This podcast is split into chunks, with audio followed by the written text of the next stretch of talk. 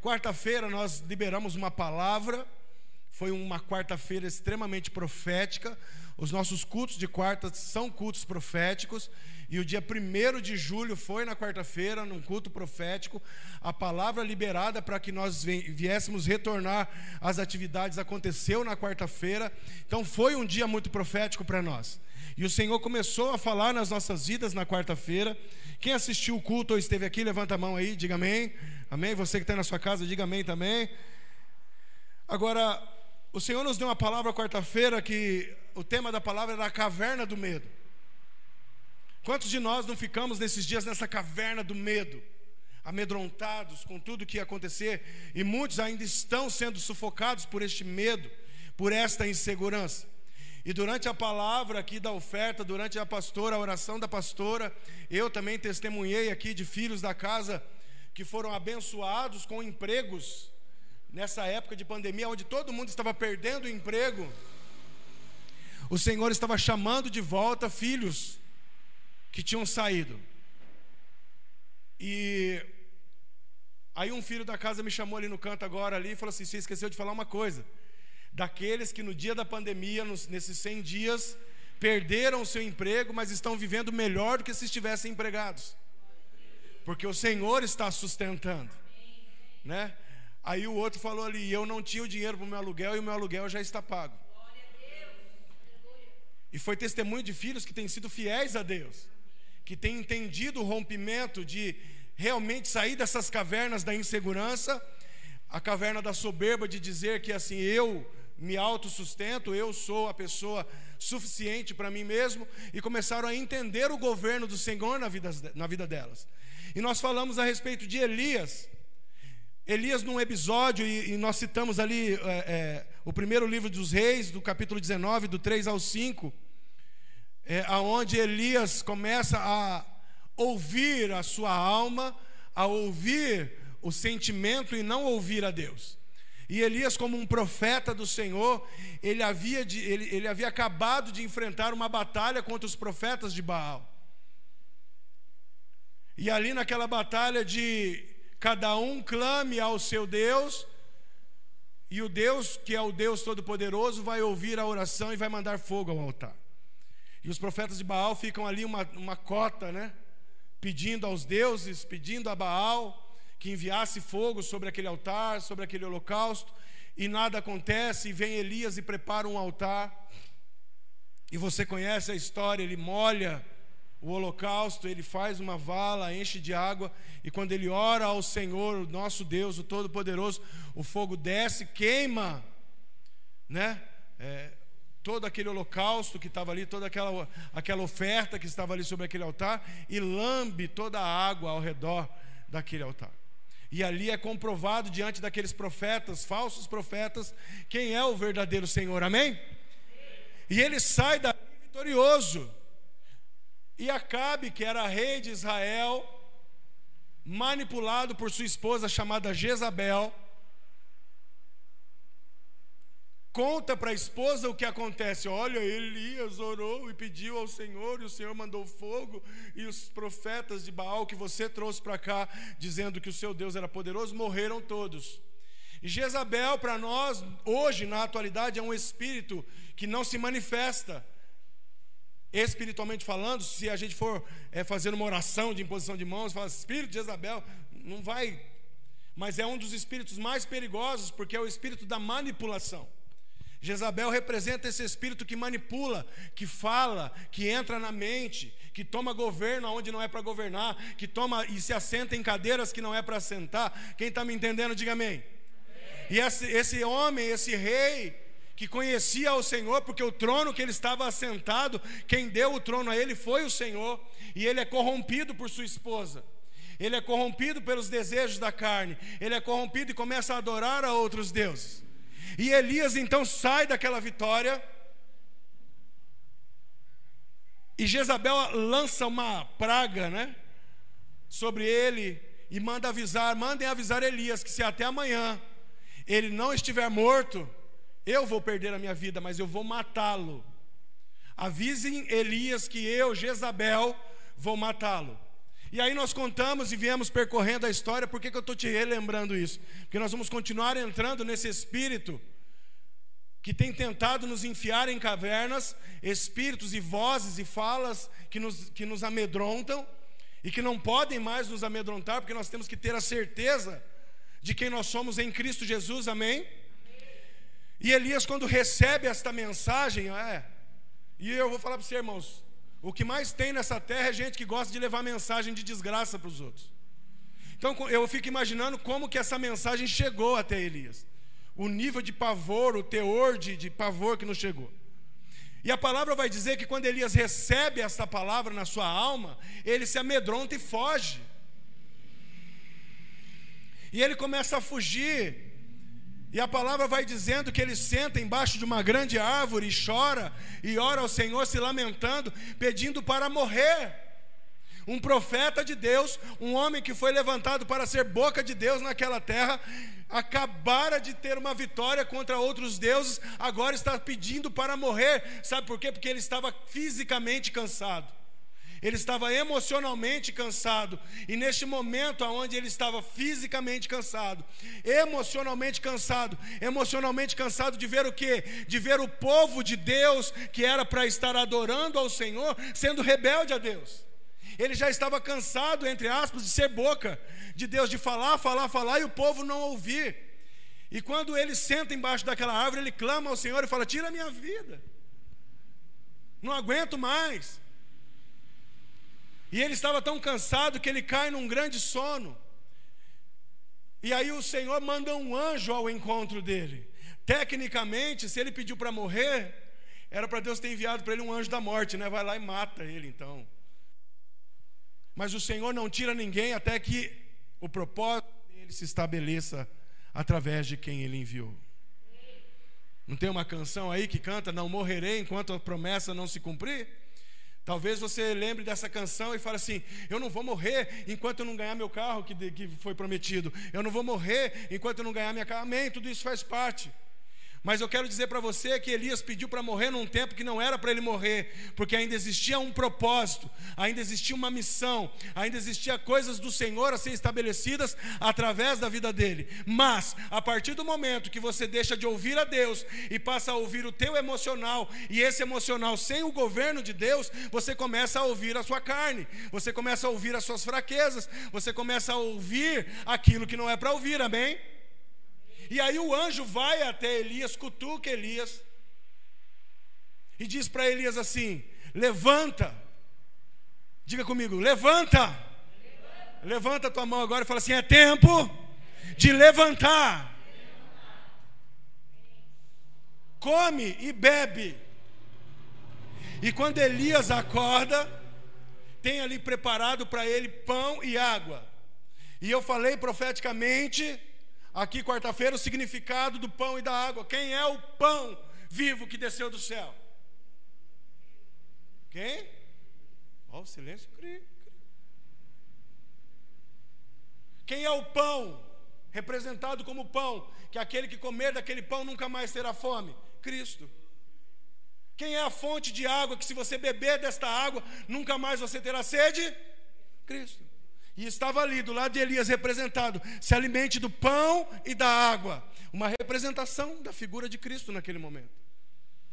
E o que o Senhor está falando para nós nesses dias de, de pandemia é: chegou o tempo da igreja se levantar, comam de mim, se alimentem de mim e caminhem, porque não é tempo de dormir. Amém, irmãos? E Elias levanta, come, bebe e dorme de novo.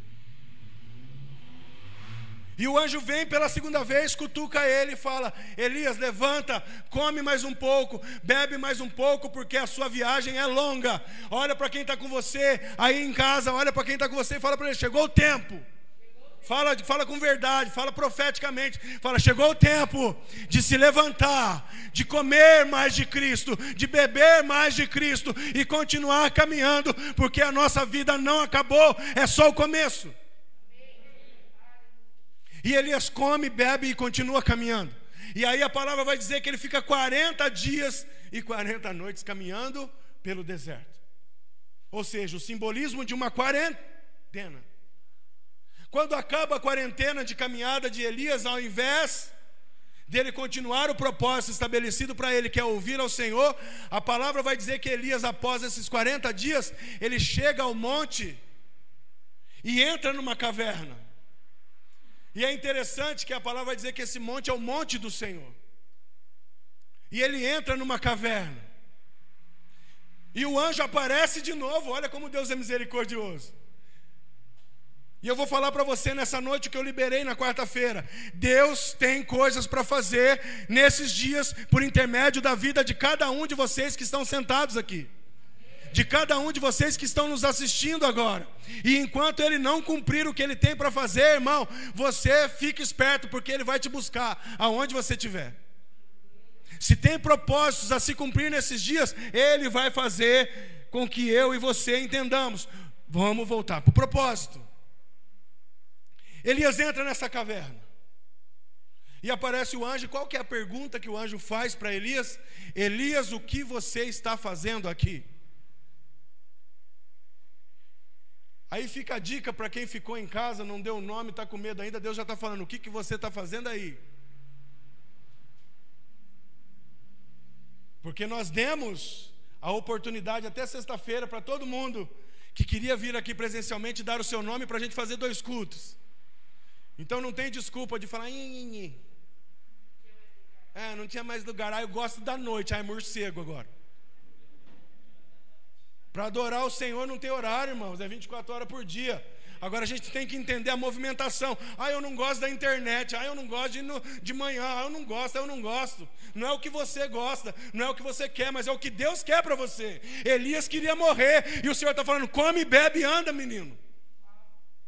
Ah, eu quero morrer, estou cansado. Não aguento mais falar.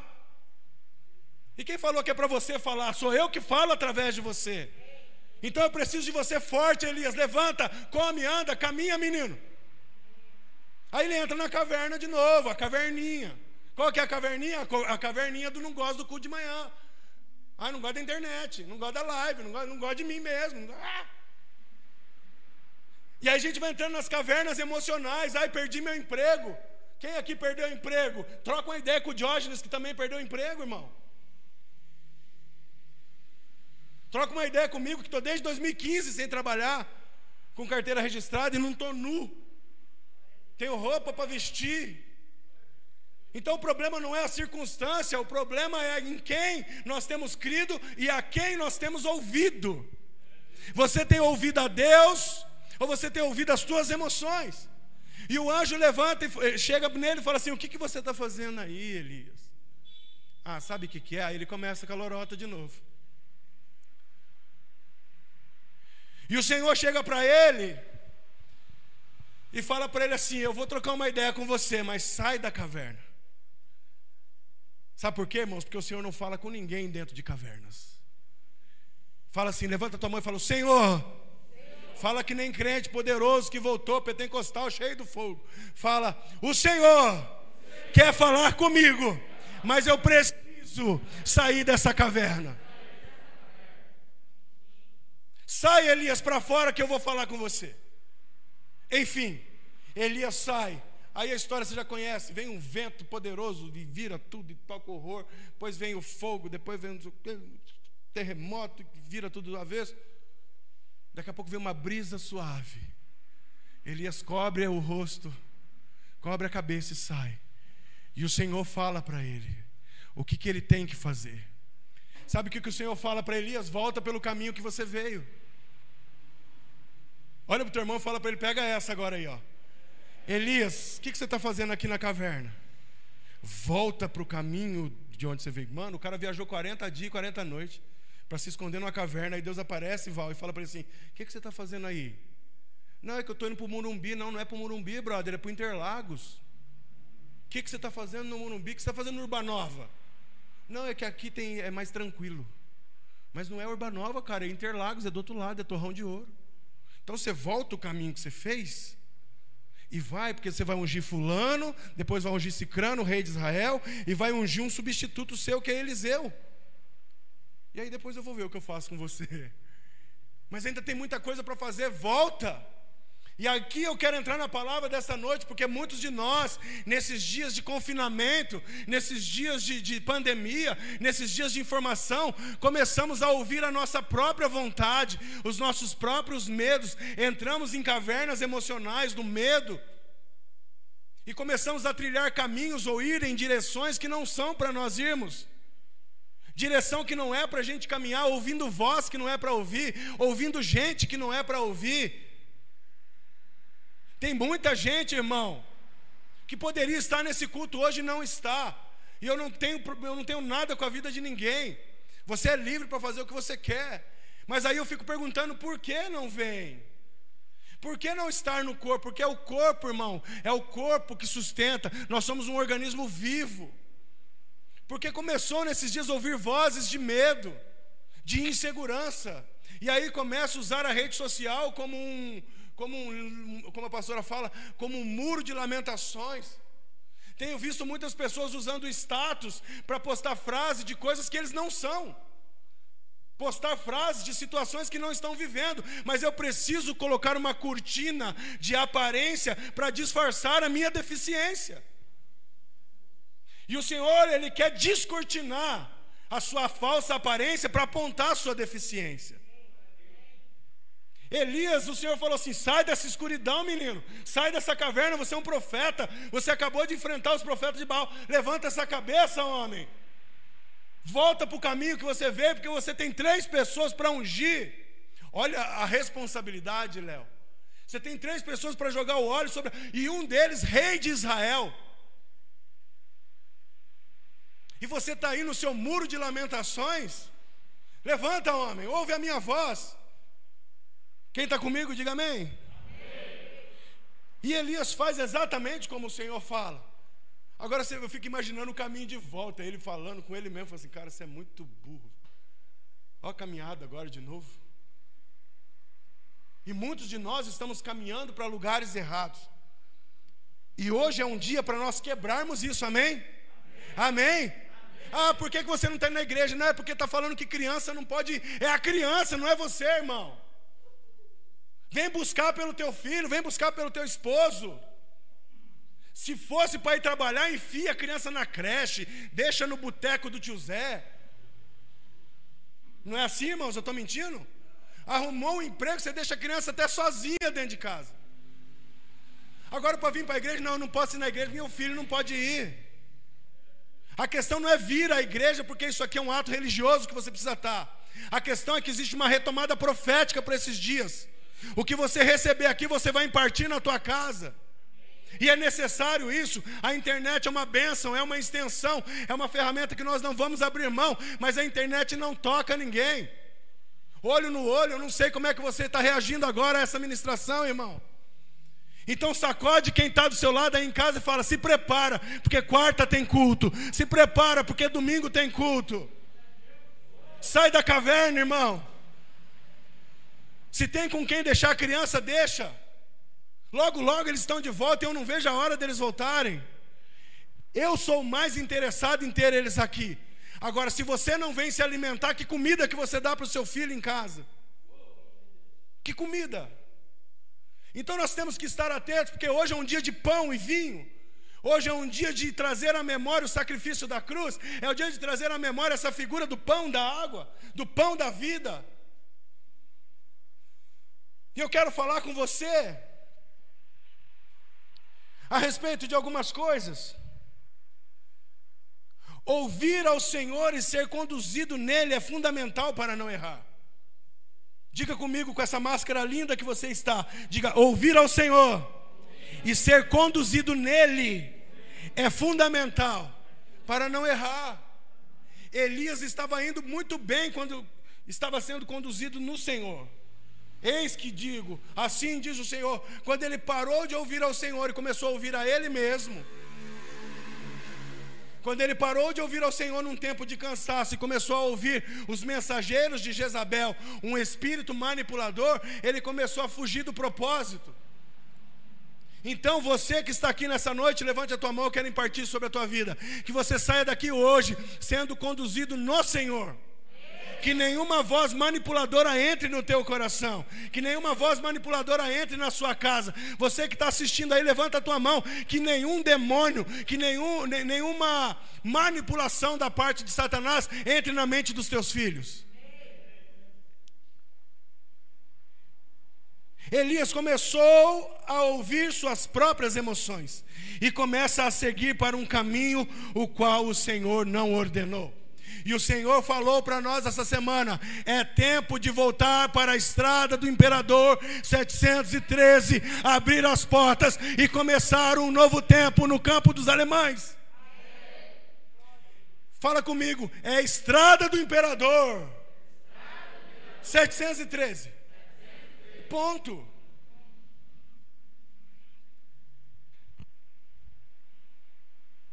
Alguns exemplos de pessoas que recebem ordens do Senhor para um tempo, para caminhar ou para ser uma boca profética. Quantos aqui são bocas proféticas para essa nação? Amém? Você é boca profética para esta nação, para os teus filhos, para os teus pais, para os teus familiares.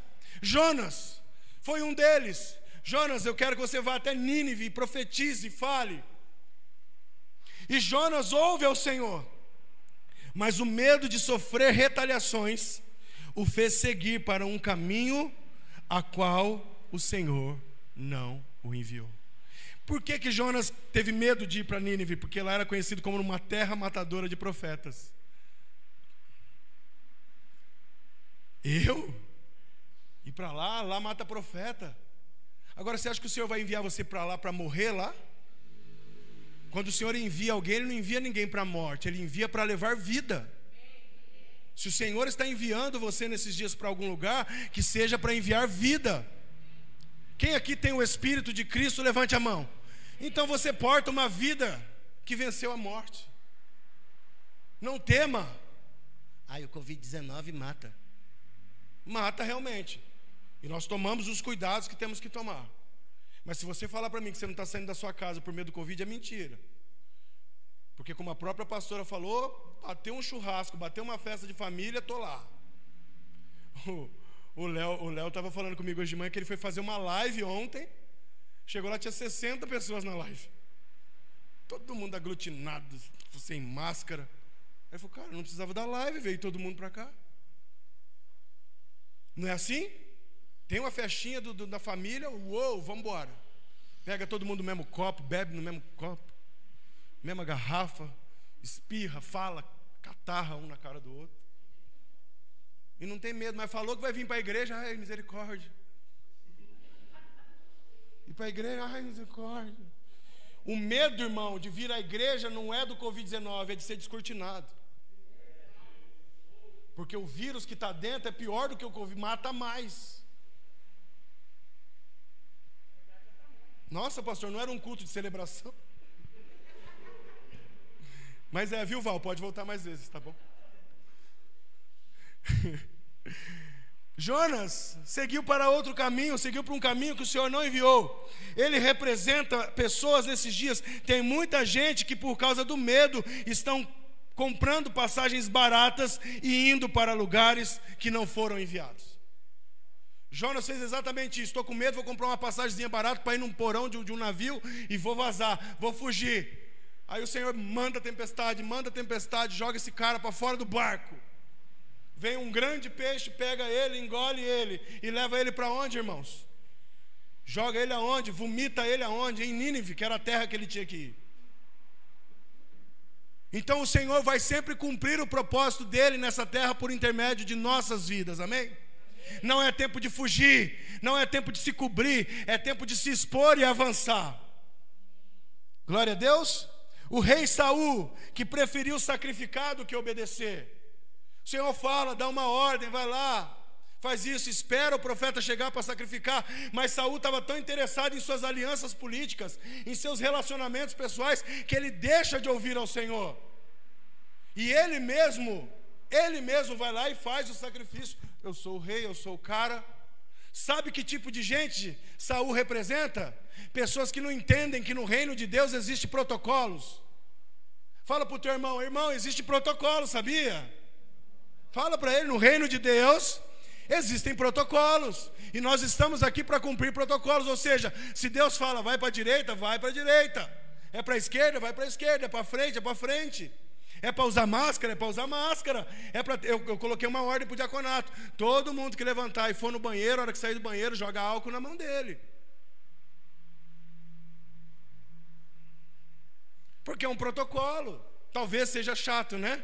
Nossa, coisa chata isso, mas é um protocolo. E o reino de Deus é um reino de protocolos. Fala para quem está com você, aprenda a cumprir os protocolos do reino.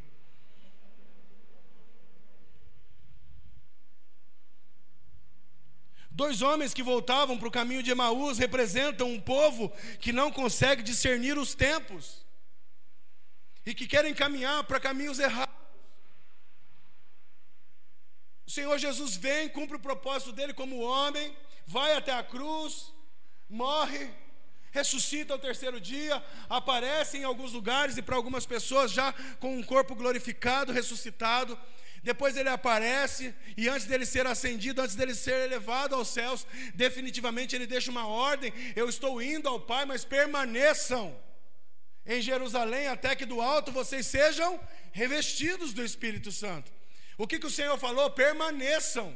Aguardem, porque em breve virá sobre vocês uma autorização dos céus. O Espírito do Senhor vai descer sobre vocês, e aí sim vocês estarão autorizados. E aqueles meninos, quando veem Jesus sendo sepultado, eles vão embora para casa. Nossa, a gente achou que ele ia ser o resgatador de Israel. E o próprio Jesus vai de encontro com eles e fala assim: e aí, o que está acontecendo? Oh, o senhor não está sabendo de Jesus? É mesmo?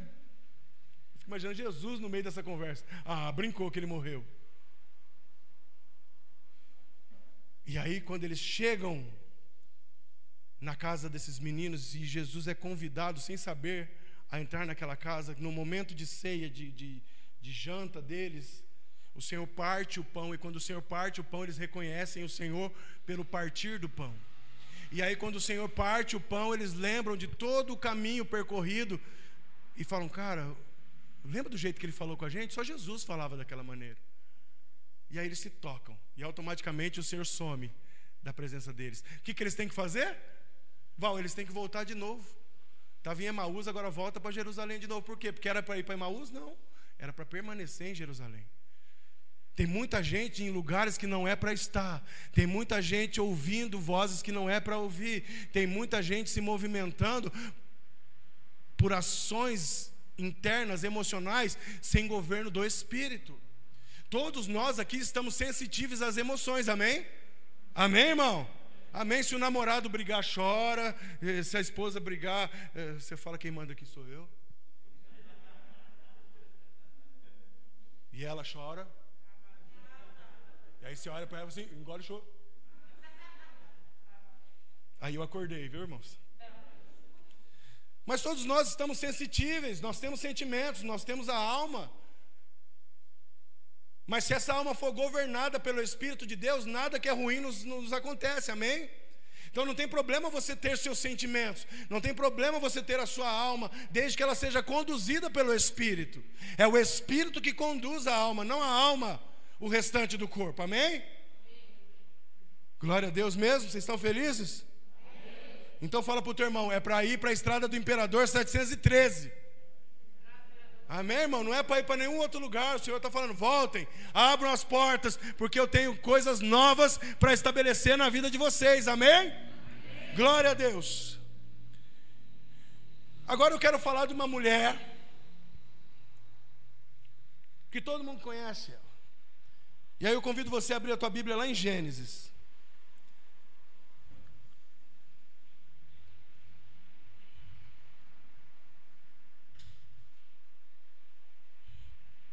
Lá no, no, no capítulo 3. Alguém pode pegar água para mim, por favor?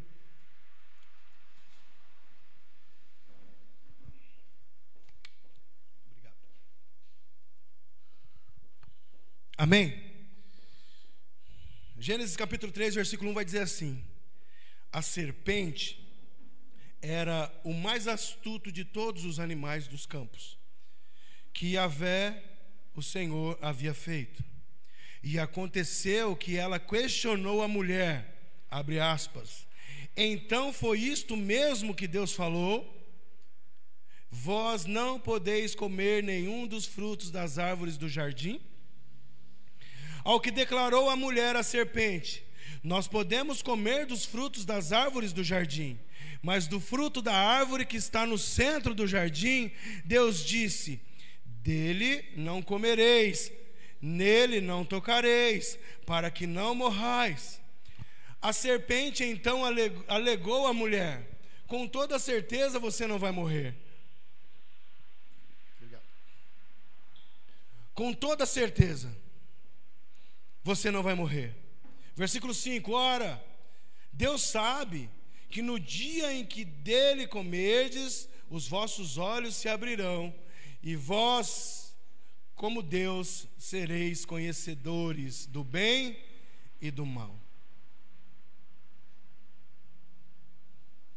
Deixa eu trocar uma ideia com você, irmão. Olha para quem está com você e fala assim: não abaixe o nível. Elias estava aqui, ó. Boca do Senhor, profeta, desce fogo do céu, para a chuva, para a chuva, vem a chuva, vem a chuva. De repente Jezabel lança uma palavra, ele baixa o nível. Ele ouve a emoção dele e ele se eleva ao nível dela. Ele, ele esquece da superioridade do Deus que está com ele. Amém? E todos esses homens que nós citamos aqui também. Agora você pega Eva, que foi criada para o homem ali naquele jardim, para ser uma ajudadora idônea, uma mulher apta a administrar as coisas do, do Senhor junto com o homem no jardim. De repente vem a queda da humanidade através desse bate-papo furado entre Eva e uma serpente, que a própria palavra diz que era um dos animais mais astutos, ele era o animal mais astuto que o Senhor havia criado. Ou seja, era a criação de quem? de Deus, era uma criação rebelada. Vocês estão entendendo? Estão entendendo?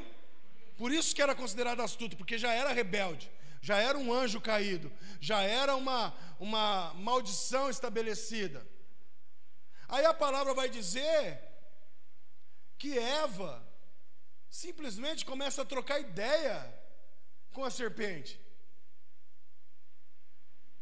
Eva, que foi criada para auxiliar o homem em toda a criação, agora está trocando ideia com uma serpente que está questionando o que Deus falou.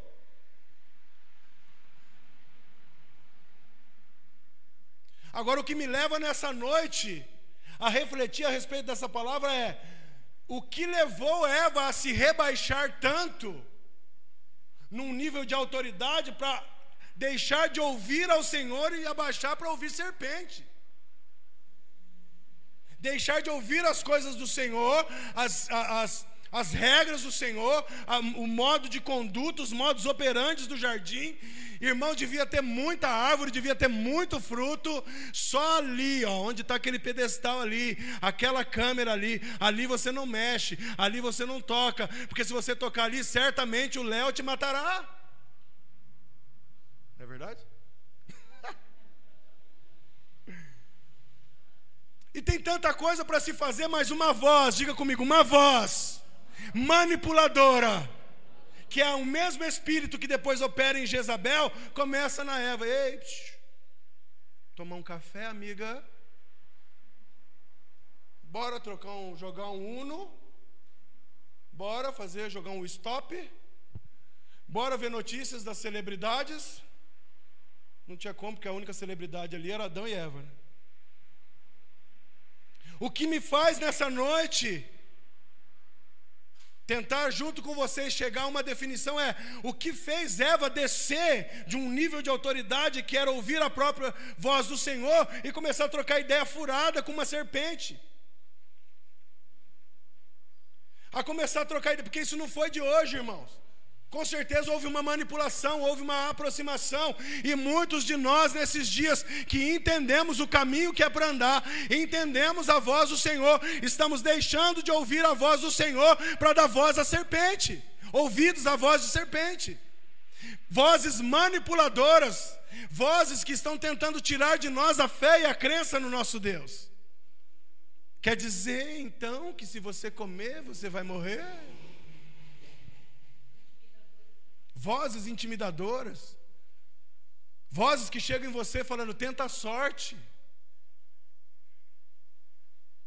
Será que realmente Ele é o único todo-poderoso? Porque se você realmente comer, você vai ter as mesmas habilidades que Ele, você vai ser igual a Ele.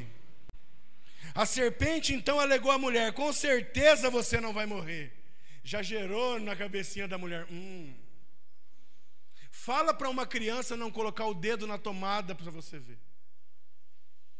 Fala para alguém, não coloca a mão que está quente, para você ver se ela não vai tentar pôr a mão para ver se está quente mesmo. Hum, será que você vai morrer? Hã? Fala que é para. Quem aqui espera o bolo esfriar? A hora que sai o bolo, né? É quentinho, você espera esfriar?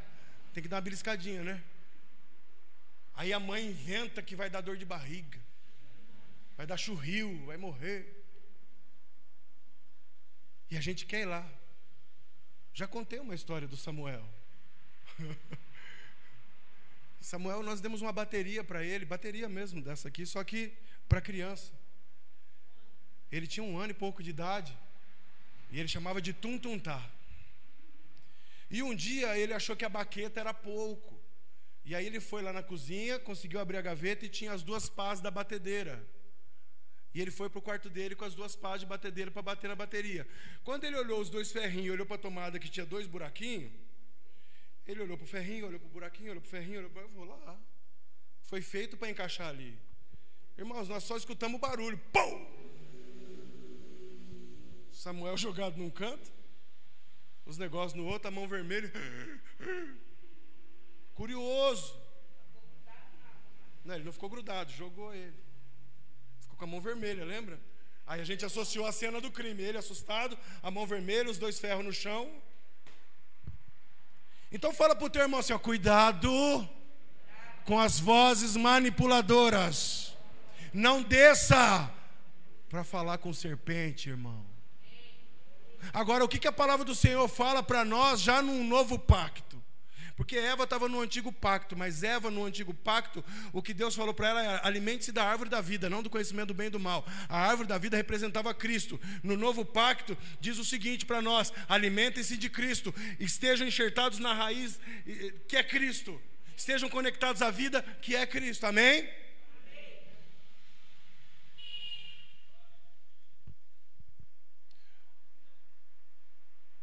Agora você Reflete comigo, a palavra do Senhor vai dizer que nós estamos assentados hoje, hoje, em espírito, aqueles que carregam o Senhor, estamos assentados acima de principados e potestades. Eu pensei que você ia falar um glória a Deus. Vou repetir. A palavra do Senhor diz que nós que estamos em Cristo, estamos com Ele assentados acima de principados, ou seja, principado, que é um principado? É um lugar governado por um príncipe. O príncipe das trevas que governa esse ambiente. A palavra do Senhor diz que nós estamos aonde, irmãos? Assentados acima, ou seja, nós estamos com a autoridade acima desses governos. Amém. A minha pergunta é: o porquê muita gente está deixando esse lugar para descer e dar ouvido para a serpente, irmão? A palavra está dizendo: você está sentado acima de principados e potestades, e a pessoa larga esse lugar de governo e desce para trocar ideia com a serpente. E aí a serpente começa a ir para a igreja para quê, bobo? Voltar aos cultos para quê? Tão confortável na sua casa. Oferta para quê? Dizimar para quê? Orar para quê? Você não precisa disso. E todas as vezes que nós falamos de oferta, que nós falamos de, de contribuição, nós não falamos de riqueza, nós falamos de generosidade e obediência. Ou seja, para quê? O Senhor te coloca num lugar acima te traz à mesa hoje para lembrar desse corpo e desse sangue, que por intermédio desta morte, desse sacrifício, hoje você tem vida e tem muita gente deixando esse lugar para trocar ideia com serpente, irmão. para trocar ideia com, com, com Eva, para trocar ideia com a serpente, para voltar lá na raiz adâmica. E sabe o que é pior? Eva desceu para falar com a serpente, ela comeu do fruto, chamou banana do marido dela e deu para ele comer também. Ou seja, você que está fora, com os seus ouvidos fora do que o Senhor está falando para sua casa, você desce para falar com a serpente e leva o banana do seu marido junto, porque você está sentada na cadeira que é dele há muito tempo. E essa noite é noite de romper com isso, irmãos. Essa noite é uma noite de você entender que você está acima. Eva tinha que olhar para aquela cobra do demônio, que era o próprio demônio, e falar para ela: Não sei nem por que você está falando comigo, porque você é cobra. Cala sua boca, eu não vou te dar ideia, mas não, começou a lixar unha as duas, trocar ideia. Faz um. Como é que é o nome daquele negócio que eu gostava que você fazia? Faz uma francesinha. E aí leva toda a família para o buraco. É, a cobra ela entra. Fala para o teu irmão, nós estamos. Fala com ele, fala com ele. Nós estamos e devemos estar acima desses principados, acima dessas potestades. Passou o tempo, nós não temos que ficar dando ideia para papo furado, irmão. Vozes manipuladoras. Chegou Jezabel do seu lado, fala para você: Eu te amarro em nome de Jesus, ô fofoqueira. Manipuladora. Você está me entendendo, sim ou não? Porque essas vozes elas vão chegando sutilmente em você e vai falar para você que tudo é normal, fulano faz, boba. Fulano faz, faz também. É normal, é comum. Ah, hoje em dia é normal. Ih, comum. O comum não é normal. O comum não é normal. E o Senhor, nessa noite, Ele está nos trazendo a uma seletiva de palavras que já foram ministradas a partir desse altar. Nós já tivemos palavras aqui de mentes cativas, nós já tivemos palavras aqui de vozes, lembram?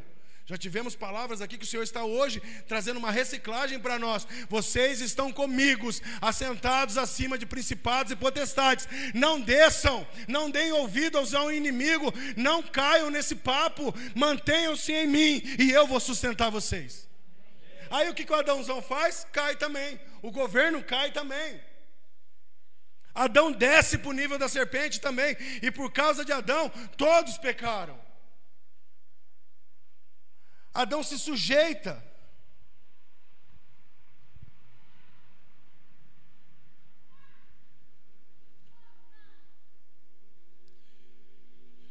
Que espírito é esse, pastor, que fala como serpente, com voz manipuladora, é aquela voz dentro de você que fala assim: você não precisa de discipulado, você não precisa de um pai espiritual, de uma paternidade, você pode. Você pode caminhar sozinha, boba. Continua escondendo a sua vida nos seus status do WhatsApp. Você não precisa, continua escondendo, está lindo. Quem disse que você precisa do corpo? Ih, não, você consegue sozinho, você consegue individualmente. Essas são as vozes que estão chegando nesses dias, vocês sabiam? Nós estivemos ontem na Aljava e o apóstolo testemunhou lá de pastores que estão indo até ele, porque a liderança da igreja desviou nesse tempo de, de, de pandemia, irmão. Líderes da igreja foram para outros caminhos, sabe por quê? Porque deixaram de ouvir a voz do Senhor por causa de circunstâncias. E nós não caminhamos por circunstâncias, nós caminhamos no Espírito. Essa igreja ficou mais de 100 dias com a porta fechada, mas nós estávamos de plantão todos os dias, tocando pessoas, cuidando de pessoas, alimentando pessoas, vestindo pessoas, impartindo vida na vida de pessoas, porque nós não somos um prédio, nós somos um organismo vivo chamado igreja. E esse organismo vivo está gritando hoje: não ouvimos Jezabel. Tem muita gente, eu já falei aqui, comendo mamão com açúcar. Senta em cima do dinheiro e acha que o dinheiro é tudo na vida dele. E o Senhor, nesses dias, tem mostrado: quem governa a economia sou eu. Quem governa a finança sou eu. Quem decide se você come ou bebe sou eu. Não é o seu patrão, não é o seu emprego. Quem paga o seu aluguel, se você for fiel a mim, sou eu. Amém? Sou eu que abro e eu que fecho. Mas Jezabel, a serpente, seja lá quem for, está aqui, ó. Leviatã, arrogância, soberba. Esses são os perigos, irmãos, os, os espíritos perigosos. Quem está comigo, diga amém.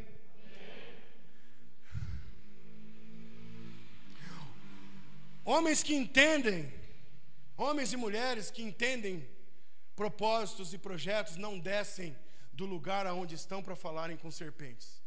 Homens e mulheres que entendem o propósito de Deus para esses dias não descem dos seus lugares de autoridade para conversar e trocar ideia com serpente. Homens e mulheres de autoridade em Cristo nesses dias não se submetem, não descem para falar com Jezabel.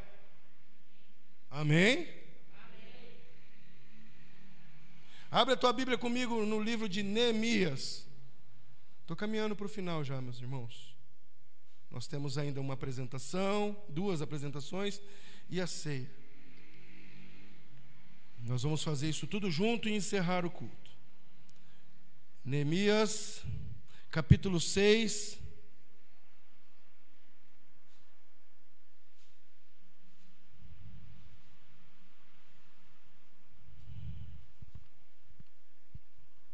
Amém? Vamos lá? Olha o que a palavra do Senhor está dizendo. Aliás, antes da gente ler, levanta a tua mão comigo e fala assim: Eu não vou descer. Eu não vou sair da minha posição para trocar ideia com gente que não está na visão. Ei! Nós ouvimos isso ontem, né, Marcos? Não é com todo mundo que você edifica, né? Você pode até trocar ideia, conversar com todo mundo, mas não são com todos que você edifica. Então tome cuidado com o que você está edificando. E tome cuidado para as pessoas não chegarem até você para tentarem impedir você de continuar edificando algo nesses dias. Olha o que a palavra diz aqui. Tendo ouvido Sambalate, Tobias, Gesem, o árabe, e o restante dos inimigos, que eu tinha edificado as muralhas e que nelas não havia mais nenhuma brecha. O que está falando aí? Nas muralhas não tinha mais nenhuma brecha. Embora até então eu não tivesse instalado as, os portais em seus devidos lugares, Sambalate e Gesem mandaram-me o seguinte convite. Olha o convite. Vem, vamos encontrar-nos em uma das aldeias da planície de Ono. Eles, entretanto, estavam tramando fazer-me algum mal. Por essa razão, enviei-lhes mensageiro com esta explicação. Fala para o teu irmão, segura o manto. Fala para ele, segura o manto. Você que está aí na sua casa, fala, a explicação de Neemias é o que o Senhor quer para nós nos dias de hoje. A resposta de Neemias é a resposta que Deus quer que saia da nossa boca nos dias de hoje, quando chegarem as propostas manipuladoras. Por esta razão, versículo 3, enviei-lhes mensageiros com essa explicação: Estou executando um grande projeto e não posso descer. Ei, Jezabel! Ei, serpente! Ei, Tobias, ei, Sambalate, ei, Gesem, eu estou executando a obra que o Senhor me confiou. Eu não tenho tempo para descer no nível de vocês, para trocar ideia furada. Eu tenho um propósito. Amém? Agora tem gente que está aqui no propósito. Chega qualquer um, faz um convitezinho. Ai, estou descendo, estou descendo, estou descendo. Estou descendo. Estou descendo. E isso vale para você que está empregado e que troca de emprego por causa de uma cesta básica. Isso é espírito de miséria, irmão. Porque às vezes você entra para trabalhar num lugar e tem um propósito de Deus para a tua vida naquele lugar. Aí chega uma proposta para você, ah, eu vou ganhar a mesma coisa, mas vou ganhar a cesta básica a mais, então eu estou indo embora. E aí você foca na circunstância e não no propósito e perde o direito de estabelecer o projeto de Deus no lugar aonde Ele te colocou. Você está comigo aqui? Oh! Neemias! Não estou vendo mais nenhuma brecha, cadê ele? Aí Neemias aparece assim: ó, Não vou descer, eu não vou aí, ó. Estamos em níveis diferentes. Eu estou num projeto do Senhor, irmão. Ó, PT, saudações para você. Sabe quantas vezes eles tentaram fazer Neemias ir lá falar com eles? Cinco vezes. Fala para quem está do seu lado: o inimigo não vai desistir fácil. A manipulação não desiste fácil. Quando. Não, não vou falar, não, deixa para lá. Quando chegar convite demais, irmão, cuidado. Quando o namorado começar a forçar demais, cuidado. Quando a namorada forçar demais, cuidado. Quando a noiva forçar demais, cuidado, noivo. Vocês estão me entendendo? Olha o amém. Vocês estão me entendendo? O que, que é? Deu câmera. Levanta sua mão e fala assim: Deus, me descortina, Senhor. Me deixa exposto para que o Senhor possa me curar. Esse cara, ele estava numa posição de escravo, ele servia, ele era copeiro de um rei em terra escrava. Ele, mesmo sendo copeiro, ele tinha as mordomias dele. Ele não precisava mais, é, deixa lá, ó. Mas quando ele recebeu a notícia que os muros haviam sido destruídos, que as portas da cidade, ele sentiu no coração de voltar e reerguer os muros. O Senhor nos convocou nesses dias de pandemia a reerguermos os muros, tamparmos as brechas e entendermos o propósito de Deus. Não é descer para falar com Jezabel, não é para descer para falar com Sambalate, não é para descer para falar com Tobias, nem com Gesem e nem com demônio nenhum, é para manter firme no projeto. Irmão, tem um projeto para essa casa e ele vai acontecer. Só não vai participar desse projeto quem der ouvidos à serpente. Só não vai participar desse projeto quem é cheio de frescurinha. Só não vai participar desse projeto quem é órfão, quem gosta de caminhar sozinho. E tem muita gente querendo ir embora desse lugar porque debateu com a verdade, encontrou a verdade. E conhecereis a verdade, e a verdade te expulsará, é isso?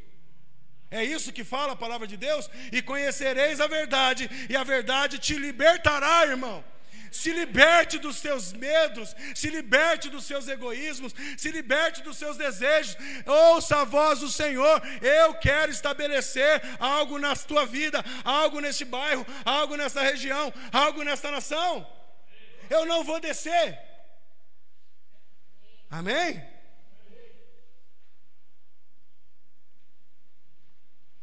Esses três camaradas aí, ó, Sambalate, Tobias e Gesem, eles representam as pessoas que são usadas para tirar você do foco, viu? Amém? Pode ser inclusive o teu filho, a tua filha, teu marido. Toma cuidado. Não saia do foco e nem do propósito. Amém? Agora quer ver uma coisa linda para a gente encerrar? Abre aí Mateus. Capítulo 27. E eu caminho aqui para o final.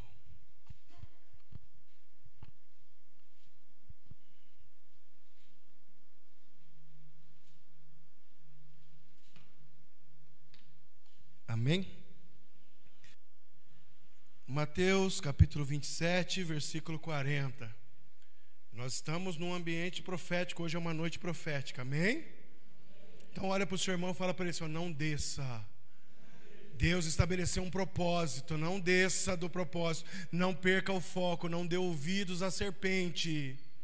Ó, Deus está falando aqui, a serpente aqui, e nós estamos descendo para dar vozes à manipulação. Versículo 40 diz assim: E exclamavam: Ó tu que destróis o templo e em três dias o reconstróis. Agora, salva-te a ti mesmo, desce desta cruz, se és o filho de Deus. Ei, Jesus ali, ó, sangrando, arrebentado. E os fariseus, os saduceus, os Sambalates, os Tobias, os Gessens, as Jezabel da vida, a própria serpente rodando aquele ambiente, e todos eles exclamavam: oh, você que disse que destruiria o templo, e o reconstruiria em três dias. Desce da cruz agora, se você é realmente o Filho de Deus. Do mesmo modo, os, os chefes dos sacerdotes, os mestres da lei e os anciões zombavam dele, vociferando. Abre aspas. Salvou a muitos, mas a si mesmo não pode salvar-se? É o rei de Israel? Desce agora da cruz e passaremos a crer nele. Desce aí, Jesus. E Jesus, eu conjecturando agora, porque isso não está na Bíblia, se você for procurar lá, você não vai achar. Jesus gritando no Espírito: Eu não vim para descer da cruz, eu vim para passar por ela. Eu não vim para sair do propósito do meu Pai, eu vim para cumprir a obra do meu Pai. E a obra do meu Pai é que eu viesse até essa cruz, para que, que a partir da cruz, todo aquele que crer em mim não mais pereça, mas tenha vida. Adão desceu da posição dele e comeu da morte, mas eu não desço da cruz, porque eu vim para trazer vida. O primeiro Adão desceu, mas o último não desceu. E esse último que não desceu, agora habita em mim e em você. Ei, não desça da sua cruz, passe por ela. Passe por ela, pastor. Que noite é essa? Santa Ceia representa o quê? Representa exatamente isso. Ele não desceu, ele não deu ouvidos, ele não precisou mostrar para todo mundo quem ele era. Sabe por que, ele não precisou mostrar para todo mundo quem ele era? Porque todo mundo no espírito já sabia quem ele era, anjos sabiam quem ele era, demônios sabiam quem ele era, mas os religiosos não sabiam quem ele era. Os doutores da lei não sabiam quem ele era.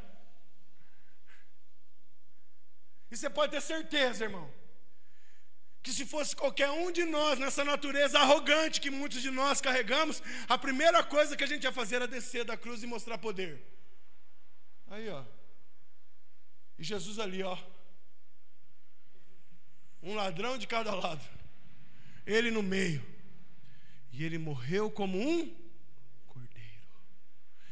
E ressuscita como um leão.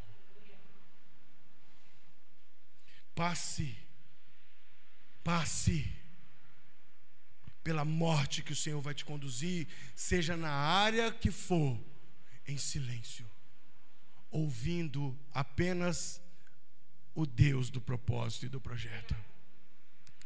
E Ele vai trazer em você um tempo novo de ressurreição e vida. Amém? Que muitos nunca imaginaram que você ia viver. Amém? Sabe qual era o medo de Sambalate? Porque Sambalate era um governador de influência no norte. E o sul estava arrebentado. E Neemias vem e reconstrói o sul. E Sambalate queria o norte e o sul para ele, porque ele era poderoso, ele era influente. Então ele sabia que se Neemias concluísse a obra do Senhor e passasse por ela em vida, Neemias seria é, é, denominado governador daquele lugar administrador daquele lugar. O inimigo que se levanta contra as nossas vidas, que entra nas nossas mentes para nos manipular para o lado errado, ele não quer levar você para o lado errado, ele quer tirar você de receber o que é certo. Amém? Não existe promoção para você indo para o inferno. Tipo assim, não, eu fui para lá porque o diabo me convidou, me fez uma proposta de emprego melhor. Agora você levita dos demônios. Não existe isso, irmão. Ele só quer tirar você do propósito. Como ele não pode mais acessar e nem usufruir, ele tenta impedir. E como ele sabe que o projeto de Deus vai se concluir nessa terra por intermédio de quem? De quem? Da igreja? Efésios 3:10? Vamos lá para a gente encerrar? Efésios 3:10 para a gente concluir essa palavra. Eu não ia nem ler, mas o Senhor pediu para ler, vamos ler. Efésios 3,10. Hum, obrigado, Jesus. Efésios 3, do 8 em diante, ó. Embora eu seja o menor dos menores de todos os santos, isso Paulo falando, tá? Embora eu seja o menor dos menores de todos os santos, foi-me concedida a graça de proclamar aos gentios as insondáveis riquezas de Cristo e revelar a todos qual é a dispensação deste mistério, que desde os séculos passados ele foi mantido oculto em Deus que tudo criou. A intenção desta graça era que agora, mediante a igreja, amém? Esta graça, mediante a igreja, a multiforme sabedoria de Deus se tornasse conhecida dos principados e autoridades nas regiões celestiais, conforme o eterno propósito de Deus realizado em Cristo Jesus, o nosso Senhor, por intermédio de quem temos livre acesso a Deus em plena confiança pela fé na sua pessoa. Portanto, rogo-vos que não vos desanimeis por causa das minhas tribulações é, em vosso benefício, pois nisso está a vossa glória.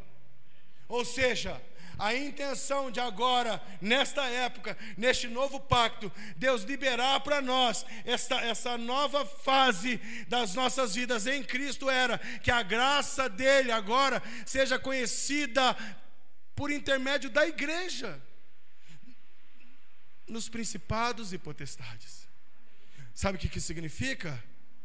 Que anjos, demônios reconhecem o governo de Deus na terra através da sua vida. A autoridade dos céus é reconhecida na terra através da sua vida e da minha vida. Agora, quem desce para trocar ideia com serpente não governa nada, perde tudo. Se coloque de pé.